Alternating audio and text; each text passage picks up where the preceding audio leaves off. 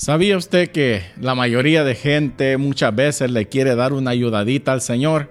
No sé si le ha acontecido a usted, pero a veces cuando Dios quiere hacer algo, nosotros como que, que queremos que Dios lo haga más rápido de lo que Dios ha dicho que va a hacer las cosas.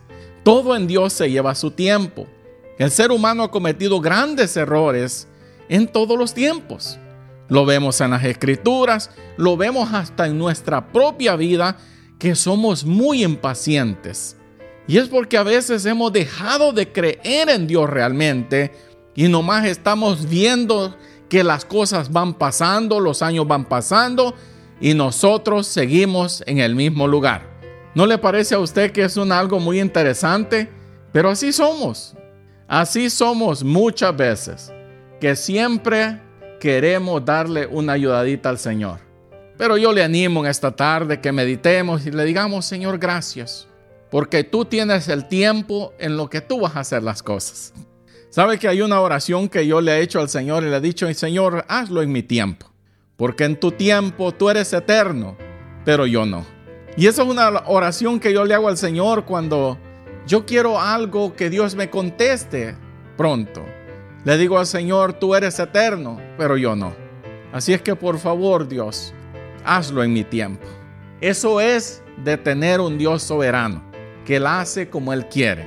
Y muchas veces hay personas que dicen, ¿por qué a mí me pasan estas cosas?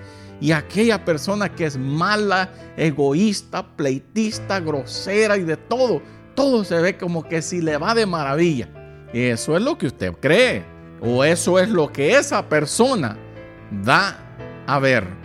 Pero regularmente mucha gente que vive una vida que no es agradable a los ojos de Dios, tarde o que temprano, se va a extinguir esa luz en ellos. Pero que nosotros no vayamos en las corrientes de los demás, sino que seamos de aquellos que aman a Dios y aman a la gente. Yo sé que eso es más difícil de hacerlo que decirlo, porque como decía alguien un día cuando estamos dando una enseñanza, que hay gente que hay que amarla aunque no la merezca. Y eso es la verdad. Mucha gente dice, ¿cómo será posible que esa persona sea tan mala? Pero así somos, ¿verdad? Pero gócese usted y dele gracias y dígale, Señor, gracias, porque tú nos has puesto en un camino que debemos de escuchar tu voz para poder tener victoria.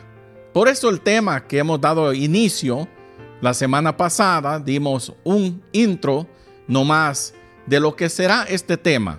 Todo lo oculto tendrá que ser descubierto.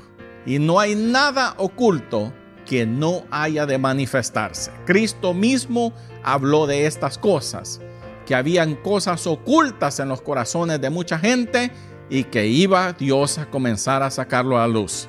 Están las escrituras, lo vamos a ver en este tiempo. Gente que ha vivido una vida de apariencia dentro de las congregaciones o se arreglan o se salen. Pero mucha gente no la vamos a ver más en las congregaciones. Cuando venga un mover de Dios o la gente se mete al fuego o, sale huyendo. Pero es necesario que Dios purifique la iglesia. Yo soy una de las personas que yo le he venido diciendo a usted que nos unamos a orar que nos unamos a orar para que Dios traiga paz a las naciones. La iglesia tiene una gran responsabilidad que ni siquiera se imagina. La Biblia dice que nosotros somos la sal de la tierra.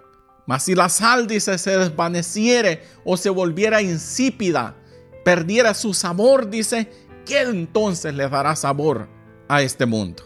No más que la iglesia ha perdido la esencia, ha perdido su camino en muchas veces en muchos lugares. Y no estoy diciendo que todos. Yo sé que siempre hay un remanente que dice, Señor, aquí estoy. Si en algo te puedo ser útil, aquí estoy. Y yo bendigo a Dios por esa gente. Pero también hay otro remanente que siempre está queriendo matar a aquellos que son siervos del Señor. Y dicen que son siervos del Señor. Qué triste. Pero que yo como siempre le he dicho a usted, no seamos nosotros de esos. Nunca se ande usted peleando por cuestiones religiosas. Hay gente que aborrece a otra persona solo porque va a otra congregación. nunca haga tal cosa. Si hay algo que yo siempre animo al pueblo, límpese usted. Abandone el pleiterillo. Abandone todo aquel tipo de cosas que te van a llevar un día a la condenación y tú crees que tú estás haciendo lo correcto. Y eso es lo más triste. Ay, ay, ay. Pero lo bueno es que el tema es todo lo oculto tendrá que ser descubierto. En su tiempo, dice, todo tiene que brillar o extinguirse. Una nota que puse aquí. A ah, Dios anda buscando una iglesia que dice, Señor, yo quiero oír tu voz. Y es algo que debemos de nosotros analizar todos los días y decir, Señor, hace tiempo que tú no me hablas. Y hay mucha gente que se ha preguntado eso y le ha dicho, Señor, ¿por qué ya no me hablas como me hablabas antes? No es que Dios no te haya querido hablar, o te y Dios ha estado tratando muchas veces de llamar tu atención, pero tú has estado tan ocupado en otras cosas que no puedes oír la voz de Dios. Y hay algo que me dice que diga a aquellos que nos están escuchando a través de las estaciones radiales. Hay gente que dejó de oír la voz de Dios y andaba ahora como Judas oyendo la voz del diablo en la misma presencia del Señor. Hermanos, en el amor del Señor, tómese su tiempo todos los días, ore al Señor y no ande de siempre deprisa. La iglesia está careciendo en estos tiempos de siervos del Señor. Porque mucha gente usa la frase que son siervos de Dios.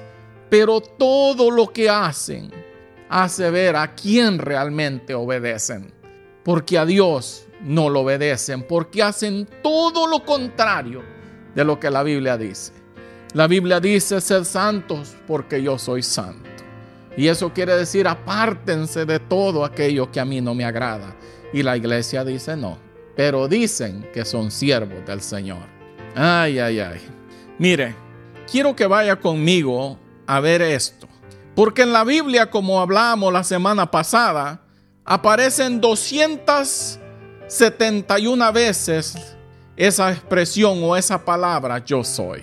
Y qué bonito es que nosotros podamos escuchar la voz de Dios cuando Él dice, yo soy el que quiere hablar contigo. Qué bonito. Y la iglesia debería tener ese corazón dispuesto a oír la voz de Dios. Pero mucha gente a veces anda huyendo para que Dios no le hable. Y hay otros que andan queriendo que Dios les hable, pero solo para decirle lo bonitos que ellos son. Y eso no es el evangelio que yo veo en la Biblia. Dios habla para dos cosas.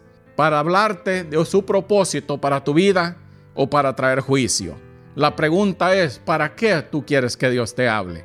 ¿Para hablarte del propósito que Él tiene para ti o para hablarte del juicio que te vendrá por vivir una vida que no es agradable delante de su presencia. Yo le animo en esta tarde, en el amor del Señor, vivamos de una manera que podamos decir gracias Señor, porque tú eres un Dios todopoderoso. Me gusta lo que Dios le habla al Padre de la fe, que es Abraham, y se convierte en Abraham por palabra de Dios, por el propósito que Dios tenía en su vida. Porque como Abraham era padre consentido, pero no tenía hijos. Pero como Abraham era padre de multitudes. ¿Cuál es el nombre que a ti te gustaría que Dios te diera? Una persona que va a ser un siervo del Señor o un obstáculo en la obra del Señor. Yo te animo que mejor dígale, Señor, permíteme ser un buen siervo tuyo. Dígale como yo siempre le he dicho a usted que es una oración que yo hago a Dios y le digo, Señor, Permítame servirte bien, amarte y amar a la gente. Porque yo he entendido algo en este camino que no podemos hacer las cosas de otro modo, más que amando a Dios y amando a la gente. Es la única manera de hacer este trabajo. Porque la gente siempre va a hacer algo que a ti no te va a gustar. Pero tú, amando a Dios, serás como un David que entendió que aunque Saúl ya Dios no estaba, con él, pero él nunca lo dio. Y eso es lo que nosotros debemos de hacer. Lamentablemente, por eso el tema es, todo lo oculto tendrá que ser descubierto.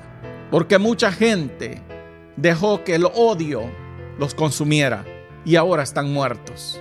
Imagínense que mucha gente ignora tantos versículos en la Biblia. La Biblia habla de cómo debemos de vivir aún en nuestros hogares con nuestra esposa.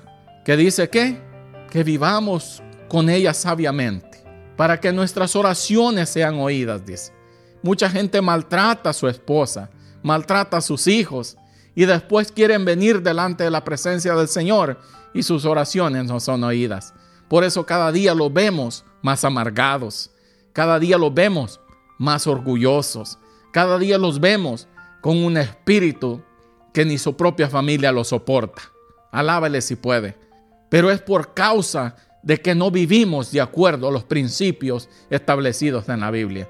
Pero como nosotros entendemos esto y le damos gracias al Señor porque hemos podido entender estas cosas, podemos decirle, Señor, gracias porque nos haces ver la gran necesidad que tenemos de ti. Mira esta palabra que está en Génesis 17.1 y esto fue algo que Dios le habló a Abraham y le dijo, era Abraham de edad de 99 años cuando le apareció Jehová y le dijo, yo soy el Dios Todopoderoso. Anda delante de mí, le dijo, y sé perfecto. Ay, ay, ay, eso sí me gustó. Anda, le dijo, delante de mí y sé perfecto. No tengas un corazón vanidoso, no te engañes a ti mismo, no trates de engañarme, no trates de burlarte de mí, no trates de hacer estas cosas, le dijo. Eso es lo que Dios le estaba diciendo. Anda delante de mí y sé perfecto. Que tu corazón, le dijo, no se vaya de lo que yo te voy, quiero hacer contigo. Qué bonito. Y si usted no se goza, déjeme que yo me goce. Porque qué bonito es que nosotros a nosotros Dios nos habla en este tiempo y nos diga, quiero hablar contigo, yo soy, quiero hablar contigo y quiero decirte que tengo planes para contigo, pero anda delante de mí y sé perfecto. Ah, gloria a Dios. Mira hermano, esto es para que nosotros nos gocemos, ¿sabe? Porque Dios todavía está haciendo esta invitación a mucha gente.